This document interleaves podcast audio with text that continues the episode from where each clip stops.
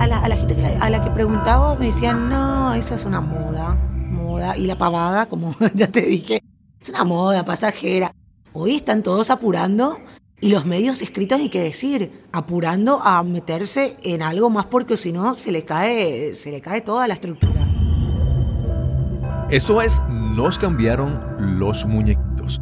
Hoy conversamos con Soledad Franco. Soledad es una pionera en el mundo de las comunicaciones en su patria, Paraguay. Pionera en el periodismo deportivo y más reciente en el mundo del podcasting con su programa Franco Informador. Comencemos.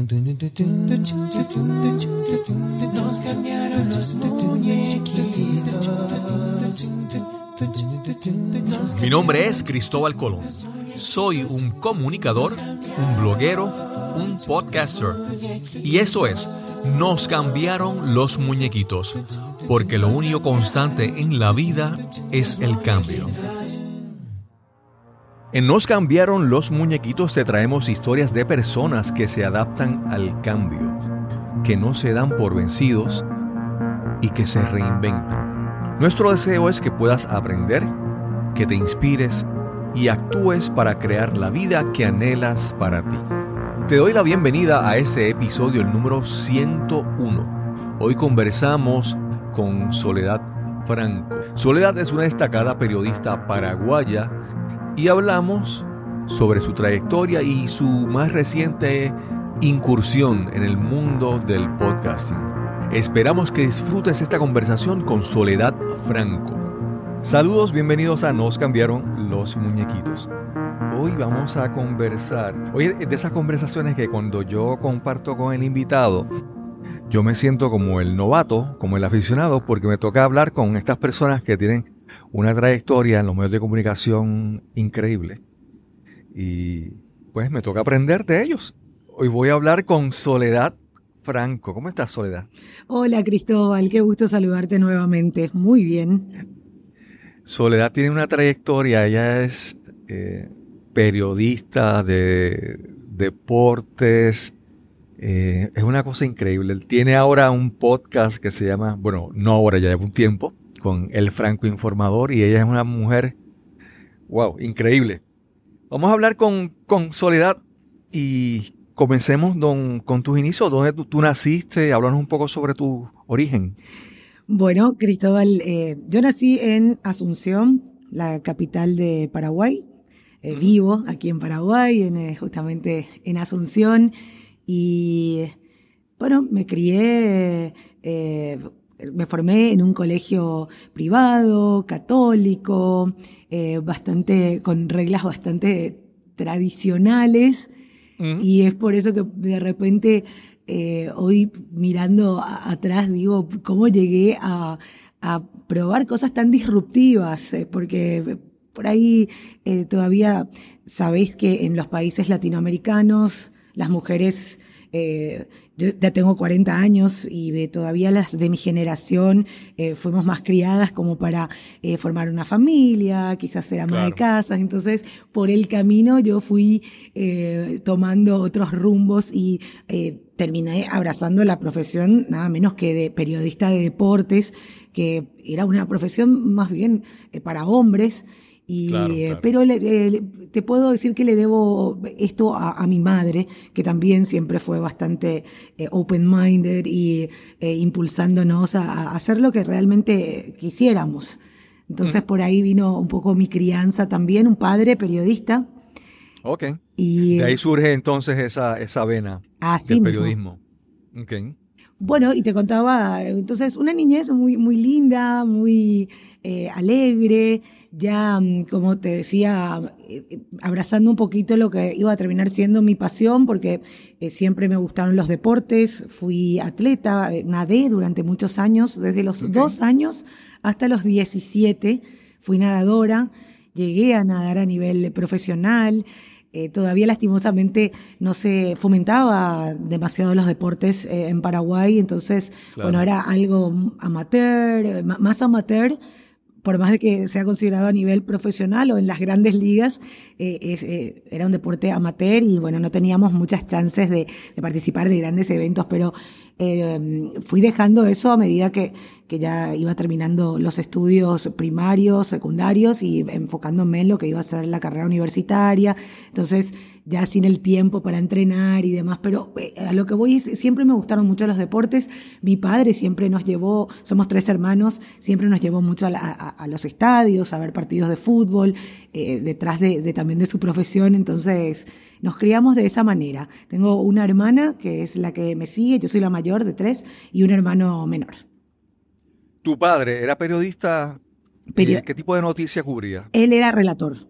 Relator, periodista deportivo, relator, hoy también con una trayectoria impresionante, un programa de radio que hace poquito cumplió 30 años al aire. Es eh, algo bastante raro en estos tiempos, o sostener durante tiempo tan largo un programa de radio y si bien fue cambiando de, emisoras, pero sí se llama tiempo adicional y justamente es eh, lo que el tiempo adicional, como en el fútbol, lo que va después de la, de la jornada deportiva y el recuento, ¿verdad? Entonces ya no se dedica a los relatos, pero sí siempre dentro de la profesión. ¿Y tú sabías desde que comenzaste a estudiar eh, periodismo, perdón, sabías que querías deportes? De hecho, yo supe que quería hacer eh, periodismo deportivo desde que tuve seis años. Ok, eh, cuando te preguntan, la, clásica pregunta, ¿qué quieres ser cuando seas grande? Y yo decía, quiero ser relatora de fútbol como mi papá. Y me miraban diciendo, no, eso no es, eso no existe, eso no es para niñas. Y, pero nunca, nunca se me fue esa idea de la cabeza. Tal es así que un dato curioso y que suelo contar cuando eh, me hacen entrevistas es, eh, yo soy ingeniería informática en la universidad. Porque no, no, no había espacio para hacer, o sea, me decían, es que ni, siquiera existe eso que querés hacer. Eh, pero seguía con eso en la cabeza que nadie me sacaba hasta que por fin dije, bueno, de alguna manera tengo que ingresar a los medios para lograr ser periodista deportivo. Entonces acepté que me tomen un casting en Canal 13 eh, que era eh, uno de los canales, sigue siendo uno de los canales más importantes del país, me tomaron el casting y me mandaron a hacer un programa de videos musicales, de videoclips.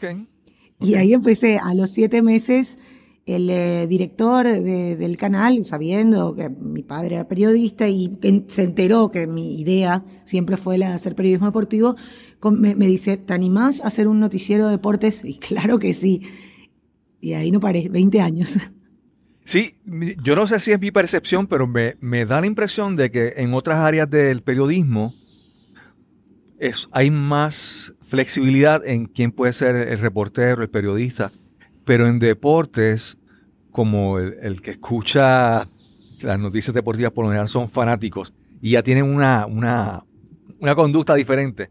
Son como que más exigentes, ¿verdad? Una persona que, por ejemplo, va a narrar un, un, un partido, es que la audiencia tiene que conectarse con él y que le guste el estilo y todo eso. Que no es que cualquier persona que pongan como periodista deportivo, pues ya es que tiene que desarrollar como una afinidad y, el favor del público que te va a escuchar.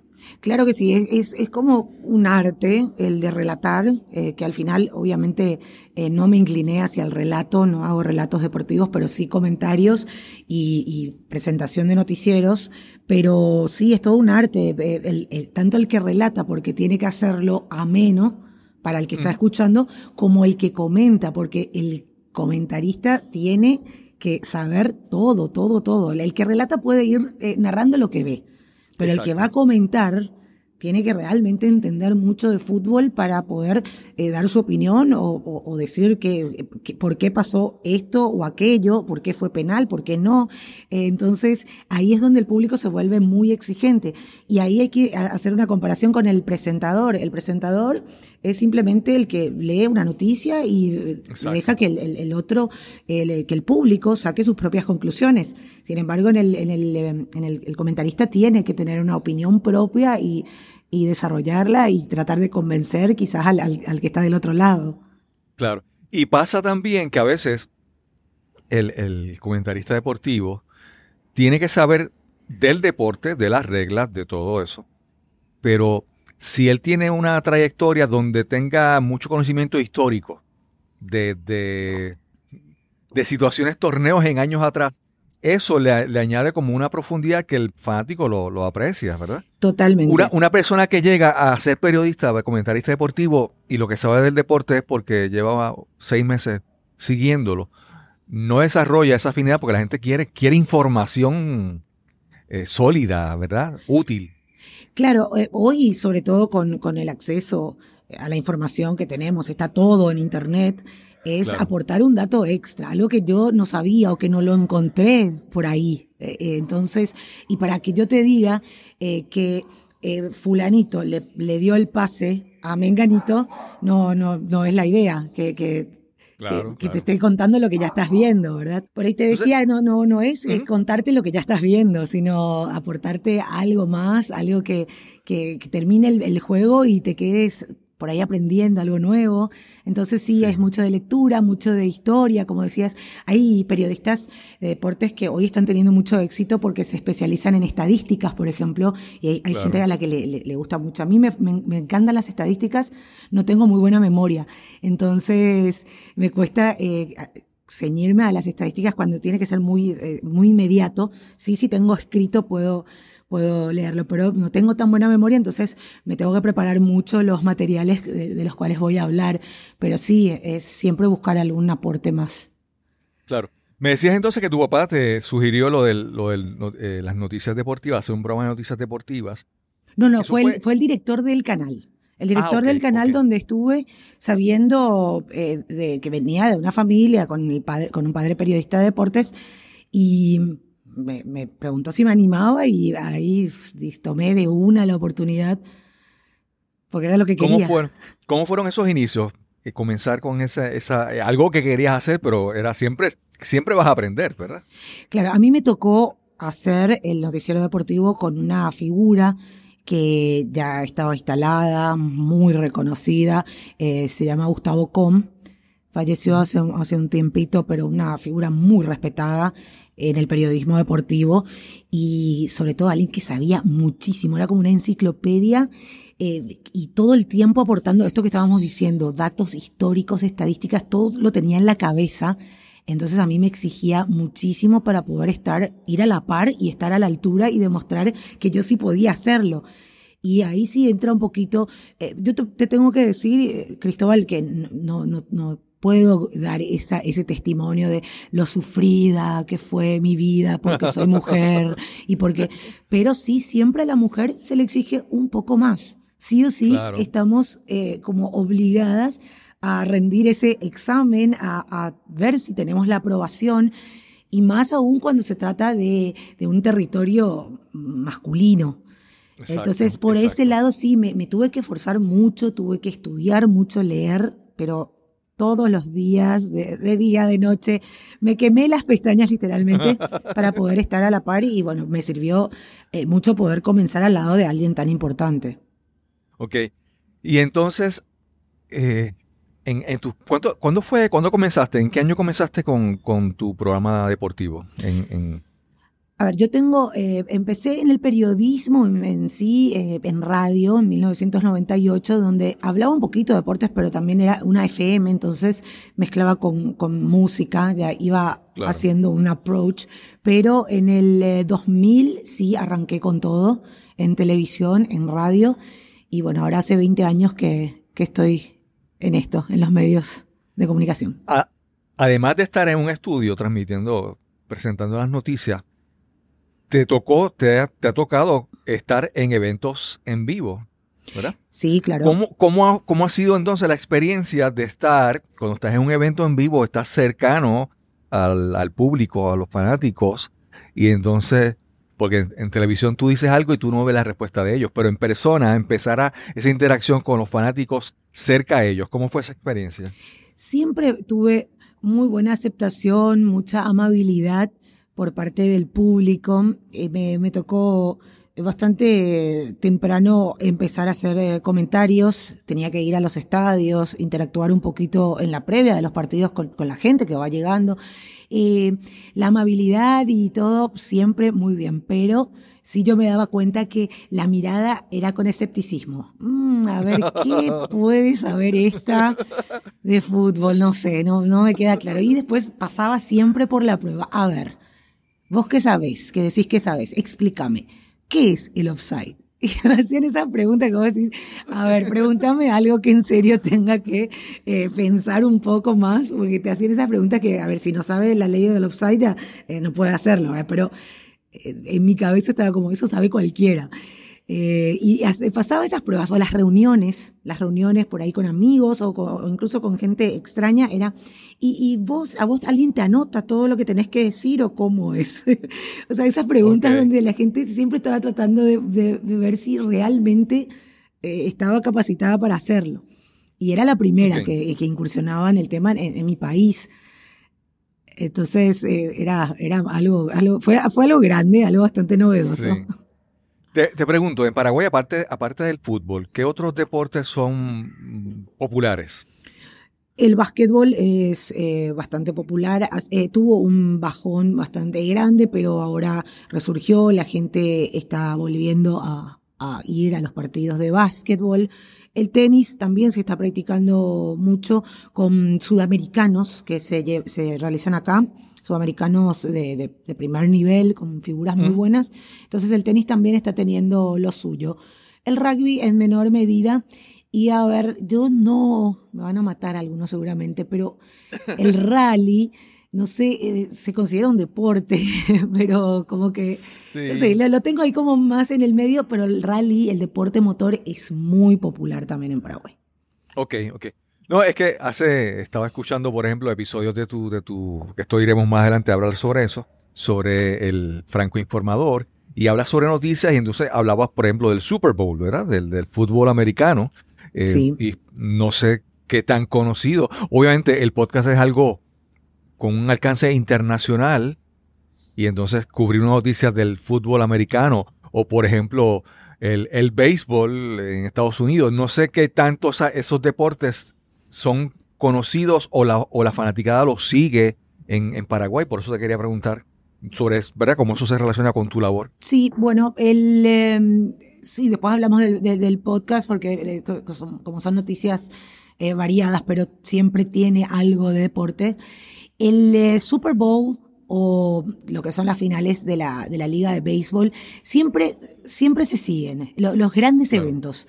Yo no hablo mucho de fútbol americano ni de béisbol eh, en, el, en el día a día, pero cuando tenemos los grandes eventos, incluyendo los Grand Slams de tenis o los de golf, los majors, entonces ahí sí, como es algo más eh, mundial, el fanático, el, al que le gustan los deportes, sigue este tipo de eventos grandes. Quizás no todo, todos los días o todo, eh, todo lo que tiene que ver con la, la, la liga estadounidense de fútbol, pero sí cuando hay Super Bowl la gente está atenta.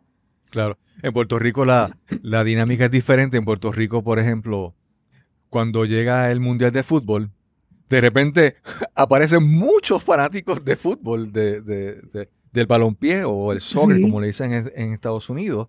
Pero el resto del año en Puerto Rico no, no hay mucha práctica del fútbol. Ha ido creciendo, pero no, no hay, ¿verdad? Así que eh, te quería preguntar, cuando en tu carrera como eh, periodista deportiva, ¿hay algún evento que tú dices que dices, ese fue el clímax, ese fue la, vamos a decir, mi mejor experiencia en aprendizaje y a la misma vez como consagrarte como que, estás realizando una labor en deportes? ¿Cuál ha sido el evento que tú has cubierto que ha sido de esa manera? Sin dudar, el Campeonato del Mundo de Rusia 2018 porque también eh, conseguí ser la primera mujer que, que cubra un evento mundial eh, de, Paraguay, ¿verdad? Y eh, era un sueño hecho realidad. Estamos hablando de que me había costado muchísimos años de esfuerzo para que digan, ah, bueno, es momento que vaya.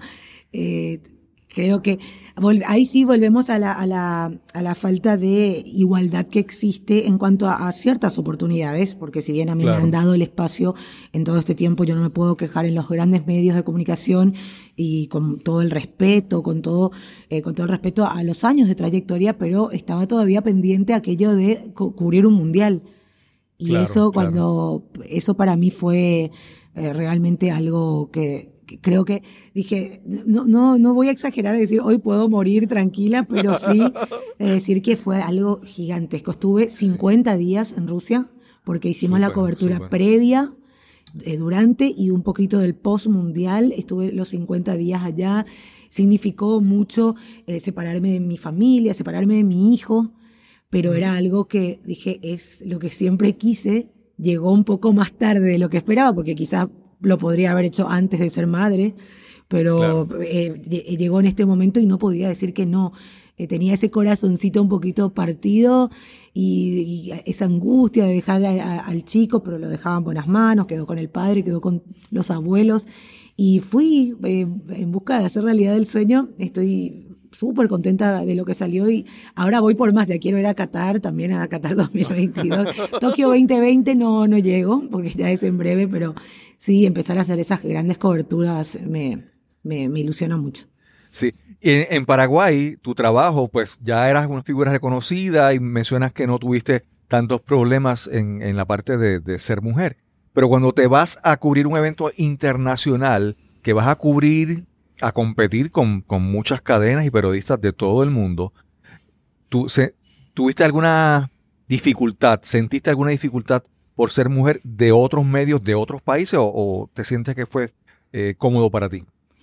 siempre me hicieron sentir muy cómoda. Eh, tengo, que, tengo que ser sincera, siempre me hicieron sentir muy cómoda. También cubrí mucho a la selección paraguaya en eliminatorias eh, sudamericanas, entonces viajando detrás de la selección a, a todos los países, a Perú, a Colombia, a Bolivia, a Argentina, siempre los colegas con mucho respeto y dando, dándome el lugar. yo creo que de un tiempo a esta parte por lo menos se fue abriendo más la mente de los que están en el medio, en el medio en sí. Es como que, bueno, sí, las mujeres tienen un lugar y pueden hacerlo. Eh, creo que son pocos los que por ahí resienten el, el, ingreso de las mujeres dentro de esta área del periodismo, pero siempre me hicieron sentir muy cómoda. Y ni qué decir cuando hablamos de el mundial, porque ahí sí, en los países europeos y eh, en los países europeos sobre todo, ya hay muchas mujeres eh, ejerciendo esta profesión. Se me quedó una pregunta que quise hacerte hace un momento y se me pasó. Y es la, cuando tú antes de tú comenzar en, el periodismo deportivo, ¿ya había alguna periodista femenina destacada o, sea, alguien que había abierto camino para ti o fuiste la primera? No, yo fui la primera en Paraguay. Eh, es por eso que, había, sí, un poco de escepticismo. Eh, no se sabía para dónde iba a tirar. Algunos decían, ah, a ver, le doy seis meses, le doy un año. Eh, entonces, Sí, contra eso luché un poquito, pero no, sí, fui la primera y eh, significó, hoy pensando, fue una gran responsabilidad porque de mí dependía que otras chicas se animen y que también tengan el lugar, porque si lo mío fracasaba, quizás iba a tardar mucho más en que se vuelvan a abrir las puertas para las mujeres. Y creo que por ese lado siempre cuando, la, cuando doy charlas a las chicas que están estudiando periodismo y que quieren eh, eh, elegir esta rama, les digo, prepárense mucho y, crean de, que lo pueden hacer. Y no, no, no, tengo falsa modestia, le digo, yo ya les abrí el camino, les prometo, porque antes era mucho más impensado. A mí me costó que hasta mi padre me diga, no, eso no existe.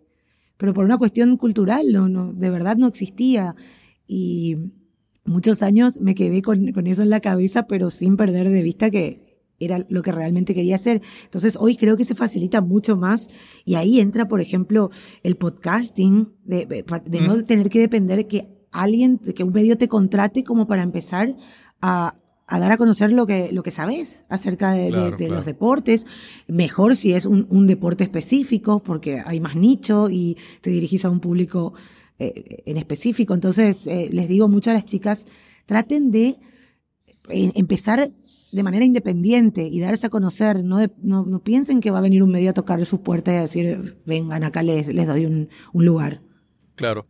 Mira, y nuevamente, este podcast es una, una conversación. Yo, tú eres la experta y a veces te presento mi, mi punto de vista con la, con la, con esperanza de que, ¿verdad?, me, me, me corrijas o abundes más información. A mí me da la impresión de que en personas, entre las personas que deciden, los estudiantes, los jóvenes que deciden estudiar periodismo, algunos lo hacen pensando desde el punto de vista que quieren estar frente a una cámara y quieren darse a conocer.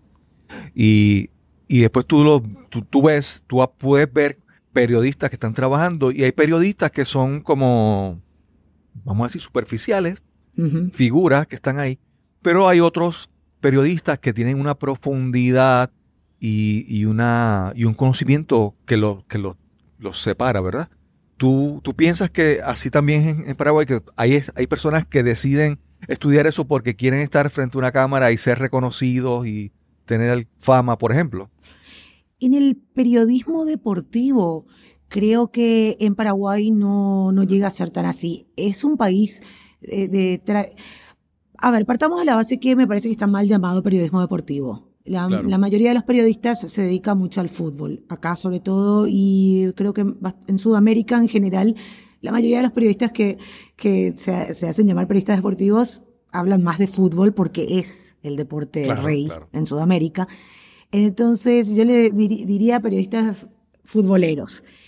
Entonces, esos sí son realmente apasionados del fútbol y les gustaría poder no solamente estar frente a cámara o con un micrófono en mano, sino que también eh, mostrar que saben, cuáles son sus conocimientos sobre el fútbol. Creo que se, da más por una pasión, no tanto por aquello de hacerse famoso. Claro, claro. No, y te lo digo porque, y a esto, y quiero utilizarlo como transición al tema que quiero llegar, que, que yo he visto en ti un, una un deseo de aprender y un deseo de expresarte y, y trabajar en otras áreas, por ejemplo, con tu podcast, ¿verdad? Que tu podcast Franco Informador, que es un podcast, es cinco días a la semana, ¿verdad? Sí. De noticias, pero noticias en general. Sí, noticias es, es, para que tú tengas tu resumen de noticias, comiences tu día informado. Y ahí es lo que te digo, ahí los periodistas que son como que livianos, pero tú, yo veo en ti esa, esa profundidad, ese deseo de seguir expandiéndote eh, buscando nuevas, nuevos medios. ¿Cómo, ¿Cómo decides lanzarte a hacer esa, eh, cómo era que tú, la palabra que tú decías, esa pavada? Esa, pavada, que hace Soledad Franco, sí, el podcasting. Hasta ahora sí, recordás que te conté cuando, cuando tuvimos la oportunidad de compartir el evento en Orlando, sí. Eh, y hoy esa pavada está creciendo cada día más en el mundo, ¿verdad? No, pero no solo el mío, sino en el mundo, ¿verdad? cómo, cómo se van viendo que, que es una herramienta fantástica de, comunicación, no solamente para un periodista, no solamente para un comunicador, sino para cualquiera que necesite transmitir un mensaje y dar a conocer eh, sus conocimientos, sus valores, lo que sea, ¿verdad? O sea, hoy se van dando cuenta, pero bueno, empecé con la pavada hace tres años y ¿cómo, cómo fue? Eh, a mí yo quería hacer una, un servicio de eh, cápsulas informativas para radios. Esa era mi idea eh, original y enlatarlos y eh, enviarlos a, las radios, pero por día. O sea, que las noticias eran frescas, no, no era algo que algo muy pasado o muy atemporal. Entonces, como incluso presenté el proyecto a varias emisoras y no, no tuvo mucho, mucha, no tuvo buena respuesta. Eh, la mayoría de las emisoras tenían todavía gente contratada que estaba por ahí 10 horas en el medio y grababan unos informativos cada una o dos horas. Entonces, después empecé a ver, o sea, ya estaba escuchando podcasts de Estados Unidos en inglés, pero más de historia o no, nada de noticias. Pero dije, ¿y si hago esto? ¿Y cómo se hace? Y empecé a estudiar, a investigar desde cero. Eh, eh, por eso que eh, creo que me considero hoy acá en Paraguay, por suerte estoy también teniendo el reconocimiento de que la gente te dice, bueno, vos que sos la que está en el tema. Y como palabra autorizada, por, porque me llevó tres años, hace tres años que, que empecé y todo el tiempo voy aprendiendo nuevas, nuevas cosas acerca del podcasting o descubriendo nuevos productos.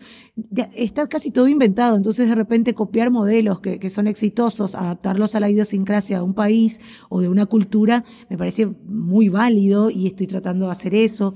Entonces, bueno, empecé porque dije, eh, de algo tengo que empezar. Y si bien yo había... Eh, había tenido como norte siempre el que sea eh, traspasar las fronteras, no solamente para Paraguay, dije, a deportes me dedico todo el día y me, me gustaría poder estar más informada yo también de lo que pasa en el mundo. Entonces es un ejercicio genial porque me informo yo y te informo a mi manera de lo que creo tendrías que saber para, para no estar tan despistado por la vida, porque hay gente que por ahí no le gusta leer noticias o no quiere saber todo lo que pasa eh, en profundidad en la política, en las finanzas a nivel mundial, pero sí algo de lo que está aconteciendo. Entonces fue así que dije, bueno, un resumen de noticias que primero iba a ser de 15, 20 minutos, después me pareció larguísimo y así fui bajando los minutos, eh, dejando en 10, pero hoy llegamos a 7 u 8 porque no, la idea no es que, te canses, sino que ah, rapidísimo, mientras te estás preparando, mientras te cepillas los dientes, eh, mientras tomas el café o ya en el auto, camino al trabajo, puedas eh, informarte y, tener ahí un poquito la precisa de cada una de las áreas, porque arranco con un poco de política, eh, a nivel Latinoamérica, lo que pasa en Latinoamérica, después un poquito del mundo, porque Donald Trump siempre es noticia, o Putin siempre es noticia, entonces eh, vamos un poquito con eh, finanzas, o sea, la parte de economía mundial, algo de cine, de series de televisión que todo el mundo sigue, los canales de streaming, por ahí lo mm. nuevo de Netflix o qué películas se lanzaron, algo de deportes y siempre termino con alguna noticia musical, entonces terminas escuchando un poquito de, lo que es la novedad musical. Sobre todo, y ahí también, ojo, que tenemos bastante en cuenta con, con mi equipo, eh, que va creciendo de a poquito también. Eh, creo que me conociste haciendo todo solita y, mm. y después, bueno, de a poco va, creciendo el equipo. Eh, tenemos muy en cuenta los derechos de autor, entonces trato de usar lo que los propios artistas, por ejemplo, cuelgan en sus redes.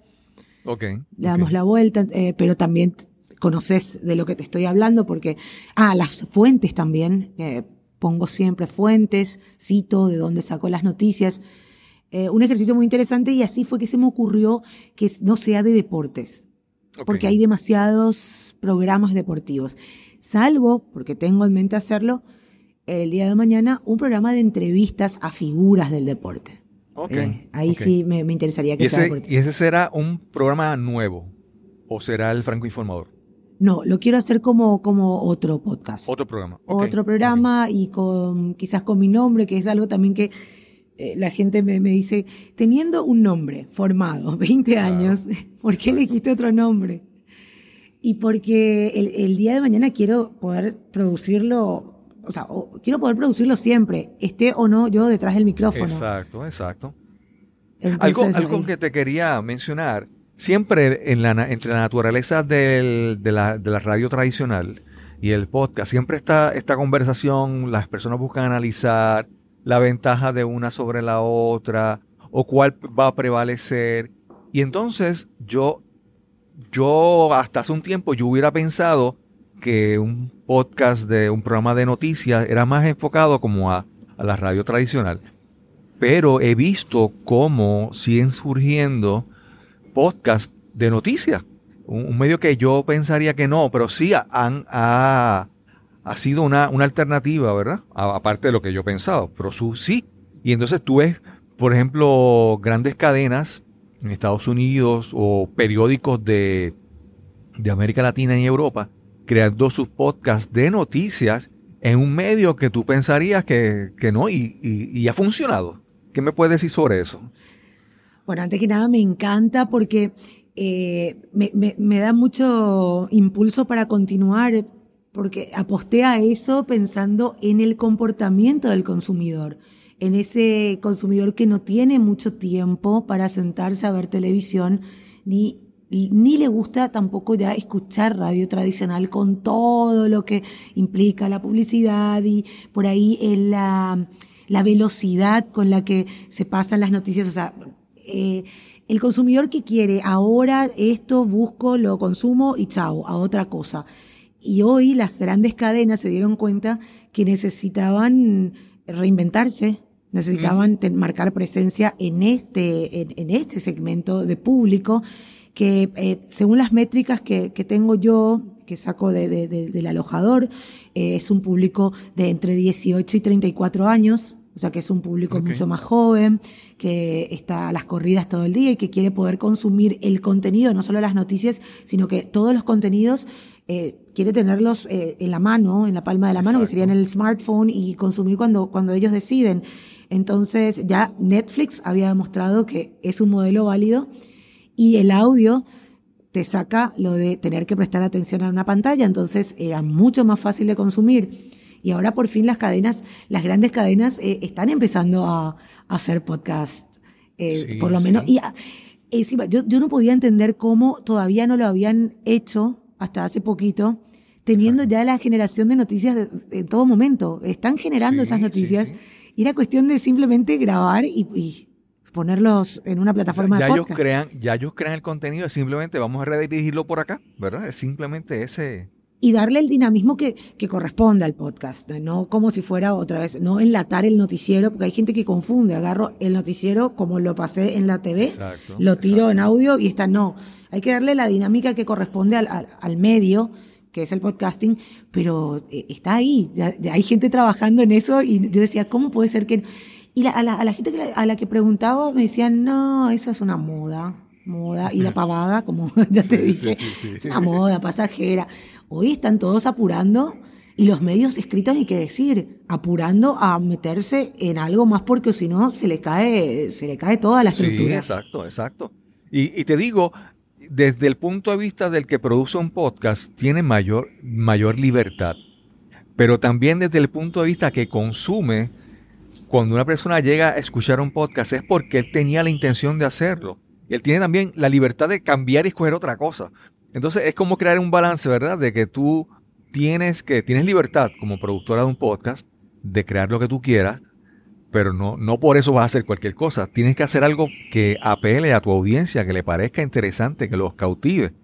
Y entonces a veces esa, esa dinámica que es diferente a, otros medios, ¿verdad? Que, aquí, ¿verdad? Yo, he visto personas, he, conversado con personas que están en la radio y cuando van a un podcast eh, les toma gustarse, porque hay, hay una diferencia, hay una, la, la, naturaleza de ambos medios es diferente, ¿verdad? Claro, por eso no creo que una cosa reemplace a la otra, creo que pueden coexistir y que los medios tradicionales pueden empezar a generar contenido también para podcast y, marcar más aún la presencia. Eh, creo que se entró absurdamente en esa especie de, guerra o por ahí de fanatismo. Yo navego en las dos aguas, entonces ahí es donde puedo, puedo ser un poquito quizás más eh, objetiva eh, con ambos medios, pero está el que, el que es del medio tradicional que dice eso no sirve para nada, o el que es podcaster y dice, ah, los medios tradicionales están muertos. Y no, yo creo que pueden coexistir y que se pueden generar contenidos eh, fantásticos. Ahora en el medio donde yo estoy, que es Tigo Sports, una cadena muy grande, eh, estoy tratando de, ver la, la, manera de que nuestros propios contenidos podamos transformarlos y redirigirlos al podcast porque hay gente que, por ejemplo, mi programa de radio va de siete, de 5 a 7, perdón, de la tarde, y hay gente que en ese horario no está pudiendo ni escuchar ni, ni, ver, porque va también por televisión. Eh, entonces me dicen, ¿por qué no hacen algo que yo después, a la noche o a la mañana siguiente, pueda escuchar? Claro. Y ahí, por ejemplo, me parece súper válido el, el, el, marcar presencia a través de un podcast.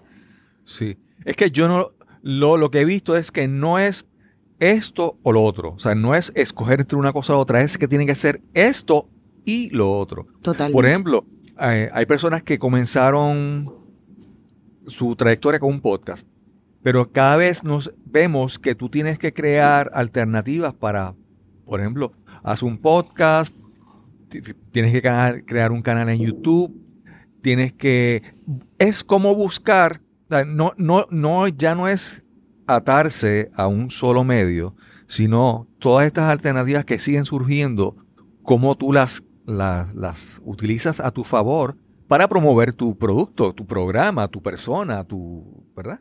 Y sobre todo teniendo bien segmentado el público. Hay un público mayor, que podemos hablar de entre 45 y 65 años, que todavía le gusta más consumir medio tradicional.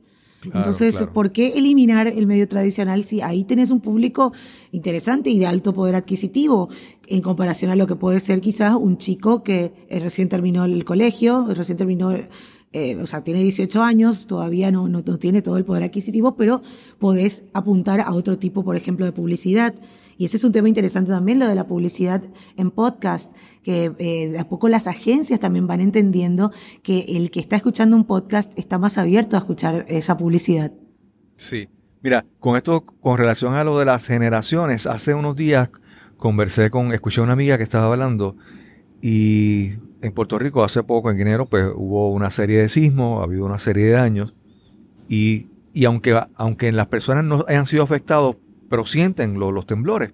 Y esta amiga eh, dice cuando ocurre todo esto, se va a la electricidad y está en la casa y entonces la única forma de escuchar, de mantenerse comunicada era con radio. Pero ella no tenía un radio. En su casa no había un radio en ningún sitio. Y ella dice, bueno, pues ella acercó el vehículo cerca de la entrada y prendió el radio para poder escucharlo. Es esa generación que, que por esa generación, por ejemplo, para en su, en su casa ni siquiera piensan en tener un radio. ¿verdad? Mientras que hay, otra, hay otras generaciones que, ¿verdad? Eh, que están todo el tiempo con, la radio. Es como tú buscas conectar con todas esas diferentes generaciones y alcanzar, alcanzarlo a todos ellos. Claro, hay, hay, gente que ya la televisión la utiliza de radio, está todo el día prendida la televisión y estamos haciendo cosas en la casa, pero estamos escuchando simplemente. Y ya radio, ahora que mencionas, yo no tengo un aparato de radio en mi casa. Ok, ok. Sí, cierto. Y mi hijo la vez pasada encontró un cassette y me preguntó, ¿qué es esto? qué es Y miraba como algo muy raro. Y bueno, una cinta, ¿verdad? Y bueno, le expliqué que, cómo funcionaba, pero ni siquiera podía mostrarle eh, en un aparato real donde se, donde se introducía el cassette. Entonces eh, es muy simpático porque vamos, es que va, evolucionando todo y lo importante creo, Cristóbal, es acompañar, eh, no, no, no resistirse a los cambios. Claro, claro, claro. Y es, mira, antes, hace, hace mucho tiempo uno pensaría que, que, por ejemplo, los servicios de video streaming, ¿verdad? Netflix, antes se pensaba como que, ay, eso es muy complicado. Y de repente eso se ha vuelto tan, está tan integrado en tu vida que ya no tú no te puedes ver, no te imaginas tu vida sin tener, por ejemplo, Netflix. Claro, inclusive eh, las, eh, la gente de generaciones muy anteriores a las nuestras, por ejemplo, eh, también se han adaptado porque empezaron a tomarle el gusto a poder ver en sus tiempos el contenido que quieren consumir. Entonces, eh, por ejemplo, mi mamá eh, dice, bueno, quiero ver tal serie y están muy de moda las, las novelas turcas, entonces eh, consume tres, cuatro episodios, después mañana ve otros cuatro y, y así va, y a la hora que ella decide, entonces eso... vino a facilitar también a que la gente que estaba por ahí un poquito reacia a, tomar la tecnología tenga que aprender por lo menos a conectarse al Netflix para poder consumir algo en televisión. Claro, claro. Y, te pregunto, ¿cómo, eh, ¿cómo considera la experiencia de tu podcast, el Model? ¿Cómo ha sido el crecimiento? Eh, eh eh, me mencionaste que ya tu equipo ha ido creciendo. Asumo que el progreso en tu, en tu, el crecimiento de tu podcast ha sido favorable. Sí, no tan rápido, pero sí crece constantemente que es lo que me anima también a, seguir, pero ya estoy tratando de ver, eh, ya ver otra, otro, otra manera de, monetizarlo, de poder hacer que llegue a más personas, porque es un trabajo de producción bastante intenso que me apasiona, me encanta. A, todo el mundo le digo, es, es mi momento de relax. Me dice, tenés que estar buscando noticias. Bueno, pero es mi momento de relax. Es lo que me saca un poco de, de mi rutina diaria de lo que hago como periodista de deportes. Entonces, eh, eh, sí, lleva mucho trabajo de producción, también de edición. La gente que, que lo escucha puede, puede notar que, que está musicalizado, que está, está cuidado, está, eh, se tienen en cuenta todos los detalles mínimos como para que sea ameno y mm, va, fue creciendo a nivel de audiencia. Hoy estamos creo que a mitad de mes con una mayor cantidad de, oyentes que lo que, por ejemplo, todo lo que fue noviembre.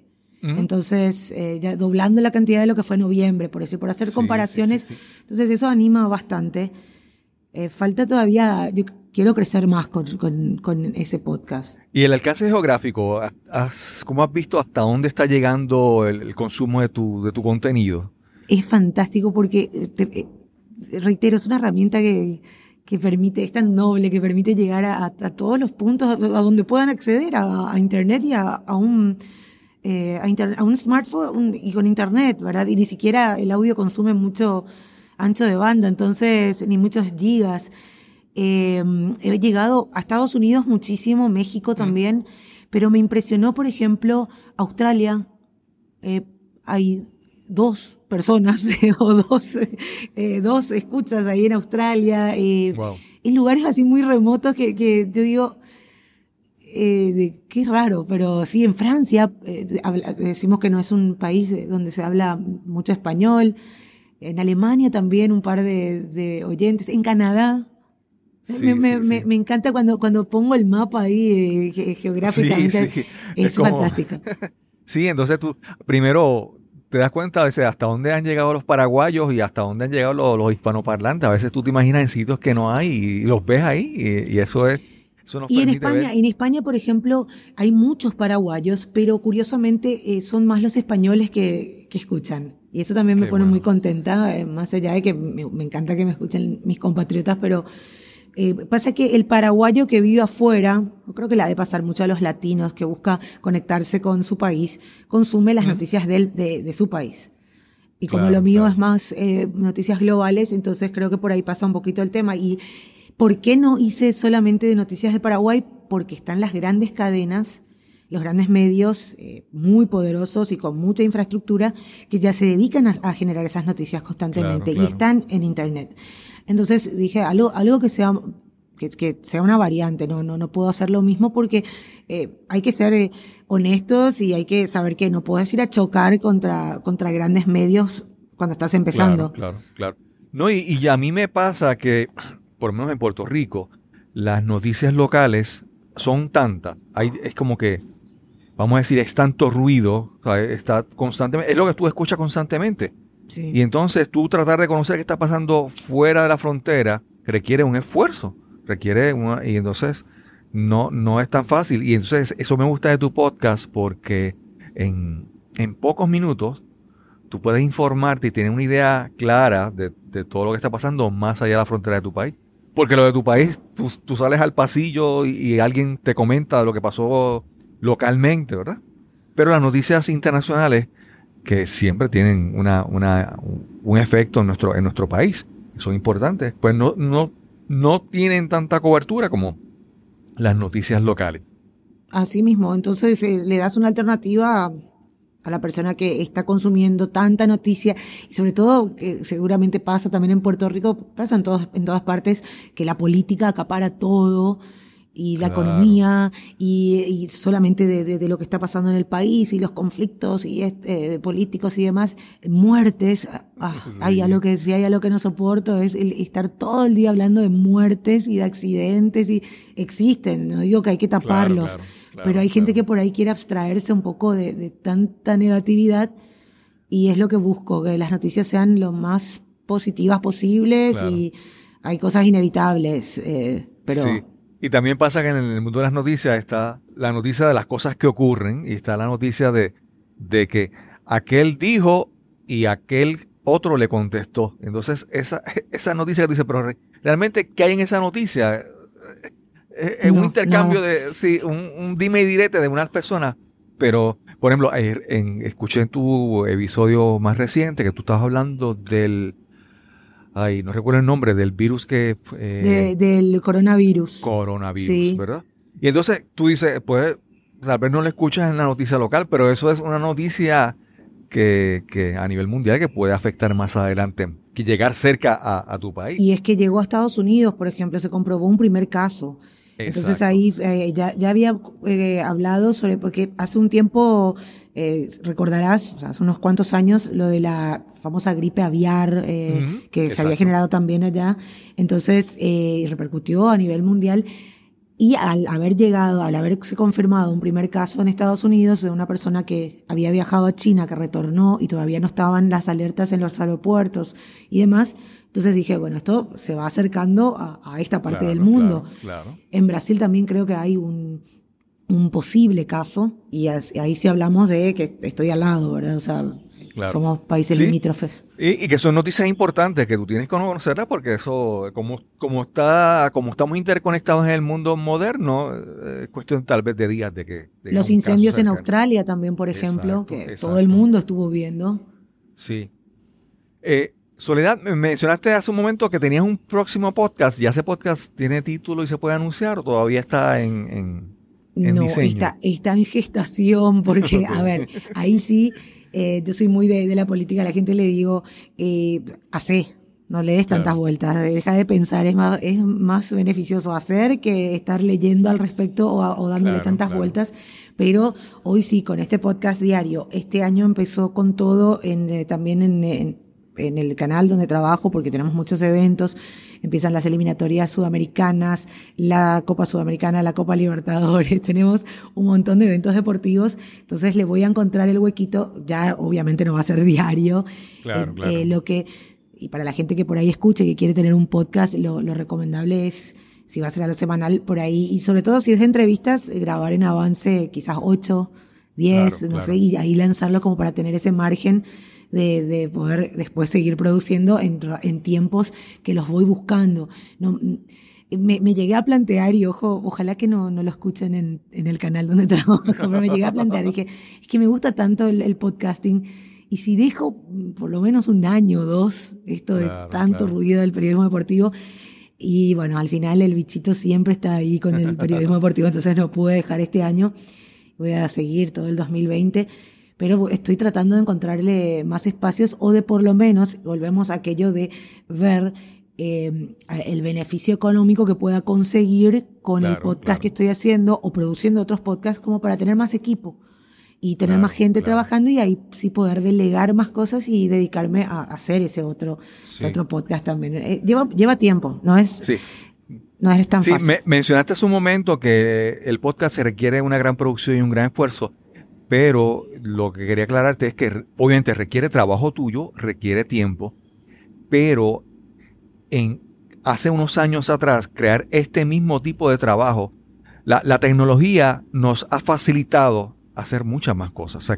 antes tú tenías que tener un estudio y tener un equipo costoso. Ahora la tecnología ha hecho que todo sea más fácil, a unos costos más accesibles. Y sí, obviamente, si uno quiere hacer un buen producto, una buena producción, hay que dedicarle esfuerzo y tiempo. Pero hacer esto hace unos 10 años atrás hubiera sido mucho más complicado. Por ejemplo. Y muy costoso. Exacto, sí, sí. Entonces ahora Sí, hay que un esfuerzo, un tiempo, pero obviamente pudiendo crear unas cosas que antes no lo hubiera podido hacer. Imagínate, antes íbamos, o sea, necesitábamos consolas enormes, eh, unos equipos, unos micrófonos, el estudio bien aislado. Eh, sí, eh, se ha facilitado mucho en cuanto a, a las herramientas y eh, no solamente hardware, sino también de, software, porque hay muchas herramientas de edición que son fáciles de manejar, pero como decías, eh, es un tiempo. Yo le dediqué el tiempo el, eh, que me, me, sobraba por las noches y lo sigo haciendo, pero ahora como tengo editores y demás, puedo delegar esa parte. Pero antes me quedaba hasta la una, dos de la mañana editando porque a las seis de la mañana tenía que estar el, episodio con las noticias. Entonces, eh, es ir delegando a poco, pero siempre, como en todas las cosas, siempre va a necesitar el, esfuerzo y que cada uno esté pendiente, porque al final es, tu producto. Claro. puedes delegar todo. Sí, en tu caso, eh, Soledad Franco es una marca, ya es una figura reconocida. Es también, tú creas el contenido que aporte al nivel de lo que tú eres. Sí, me, facilitó un poquito, entre comillas, porque sí ya tenía creada una comunidad en, las redes sociales y bueno, no tanto a nivel eh, de los medios tradicionales porque como hablamos antes, todavía no es muy popular el podcasting en Paraguay, entonces como que ahí no, no pude eh, dar a conocer demasiado, pero sí a través de mis redes y eso hizo que se expanda mucho a nivel internacional el, el, producto. Pero sí, ya eh, me facilitó los años que tengo en los medios y en las redes. Claro. Soledad, entonces, si te quieren conseguir, primero, Franco Informador en todas las plataformas de podcasting. Sí, que siempre yo recomiendo que, que, se escuche el podcast en, en, en, las plataformas que son para podcasting porque pueden descubrir un montón de contenido fantástico. No solamente... Y es súper conveniente. Claro, claro. Y por ejemplo, Spotify está invirtiendo una fortuna mm. impresionante en, en, podcasting y es una es gratuita. O sea, hay de pago, pero con, la, suscripción gratuita puedes tener acceso a un montón de, programas que son buenísimos. Apple Podcast también tiene eh, su plataforma. Google Podcast, Google también se ha metido de lleno eh, a indexar podcasts, por ejemplo. Tengo la web, eh, que es francoinformador.com hay un reproductor ahí, pero siempre yo recomiendo que, que se escuche más. Me gustaría llevar tráfico a la web, pero más que nada uso la web para el, el texto de las noticias, por si alguien quiera leerlas o profundizar más con las fuentes que pongo, pero eh, siempre aconsejo que se haga a través de, de las plataformas que son para, para esto. Sí. Soledad, gracias por esta conversación. Siempre para mí, yo soy el más beneficiado porque tengo la oportunidad de conversar con estas personas que son verdaderos profesionales con una trayectoria y me permiten aprender, escuchar y, un placer, preguntar.